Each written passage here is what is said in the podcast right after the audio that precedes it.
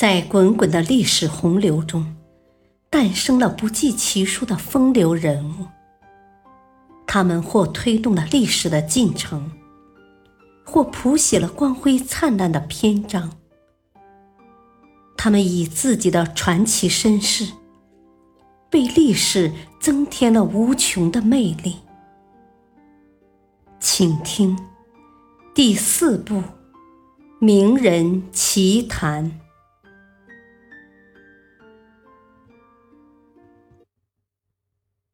精神失常的牛顿。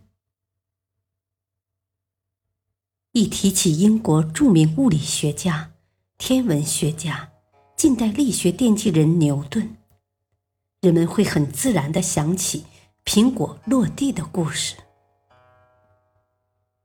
一六六五年，牛顿在家乡林肯郡的一个乡村疗养。有一天。他坐在一棵苹果树下读书，突然，一只熟透了的苹果从树上掉了下来，引起了牛顿新的思考：苹果为什么会垂直落到地上？这个问题最终促成了一个伟大的原理——万有引力定律的发现。可以说，牛顿的一生。是充满智慧和创造的一生，而就是这样一位充满智慧的伟人，却在五十到五十一岁时突然精神失常。对于其中的原因，当时及此后三百多年的时间里，众多的科学家就试图找出一种合理的解释，但至今。没有最终达成共识。有些学者推测，这是他长期极其紧张的工作，长期用脑过度造成的。有人则认为他在外界的强烈刺激下引起的心理异常反应。也有人认为是由于汞中毒，但中毒说遭到了广泛质疑。大家普遍认为，病因不是生理的，而是心理的。牛顿由于连续不断的极度紧张工作，用脑过度，而使得他未老先衰。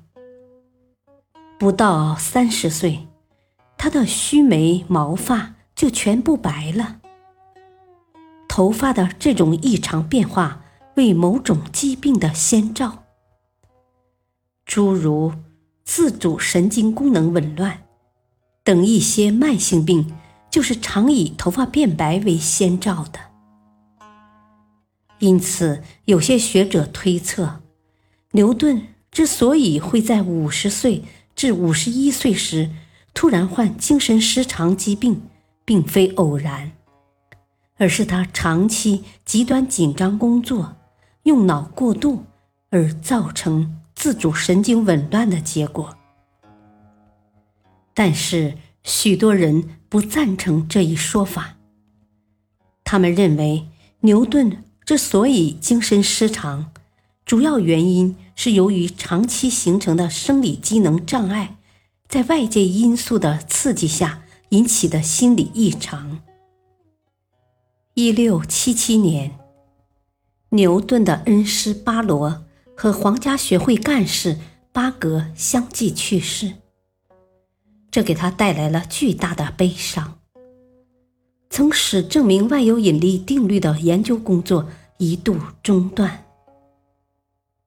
一六八九年，母亲的逝世使他陷入了痛苦的深渊，再加上一场无情的大火，将他多年心血凝成的重要文稿。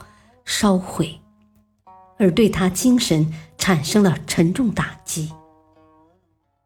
这一系列打击最终导致牛顿的精神失常。有两位研究牛顿生平的学者，曾获得牛顿留下的四绺头发。他们在使用现代的中子活化、中子颜色等先进科技手段。对头发进行综合分析后发现，头发中含有高浓度的有毒微量金属元素，其含量高出正常人许多倍，尤其是汞的浓度达到了可怕的程度。汞在他体内的积蓄量比允许值超出了二十倍，由此他们断定。由于牛顿长期进行物理化学实验，经常暴露在一些有毒金属的蒸汽中，尤其是长期接触易挥发的汞，所以他的精神失常正是由于汞中毒引起的。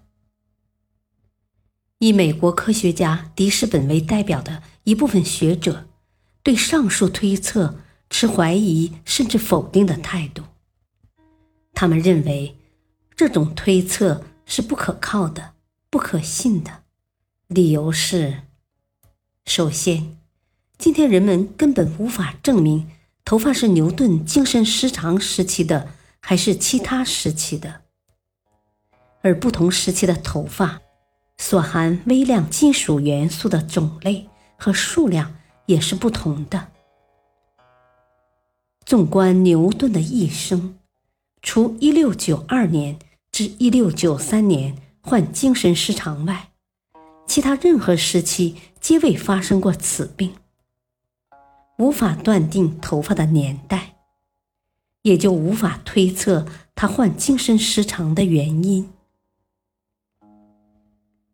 其次，头发中所含微量元素会受不同环境因素的影响而发生变化。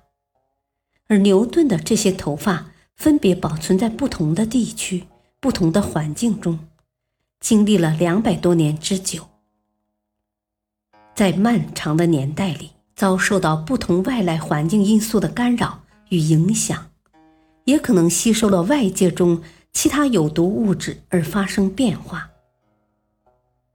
即使这四绺头发是他精神失常时的头发。但今天也已失去了它的真实面目了。再有，一个人如果每年接触汞达两千小时的话，才可能出现汞中毒症状，诸如手指颤抖、牙齿脱落、四肢无力等。而据一些学者统计，牛顿每年接触汞的时间。不会超过一百小时，尚构不成汞中毒这一时间条件。即使在他发病期间，也未出现牙齿脱落、手指颤抖等说明汞中毒的任何迹象。根据这些方面的考察与分析，他们认为牛顿精神失常的病因是心理方面的，而不是生理方面的。他的病症是现今所谓的临床抑郁症，而不是由于汞等重金属中毒所引发的。专家们各执己见，争论不休，至今仍没有定论。牛顿为什么会一度突患精神失常病，仍然是一个留待后人。去探寻的谜。